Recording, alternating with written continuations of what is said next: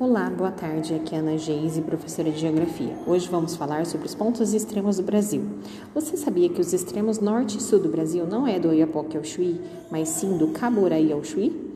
E que a diferença dos pontos extremos do Brasil é de apenas 75 km quadrados?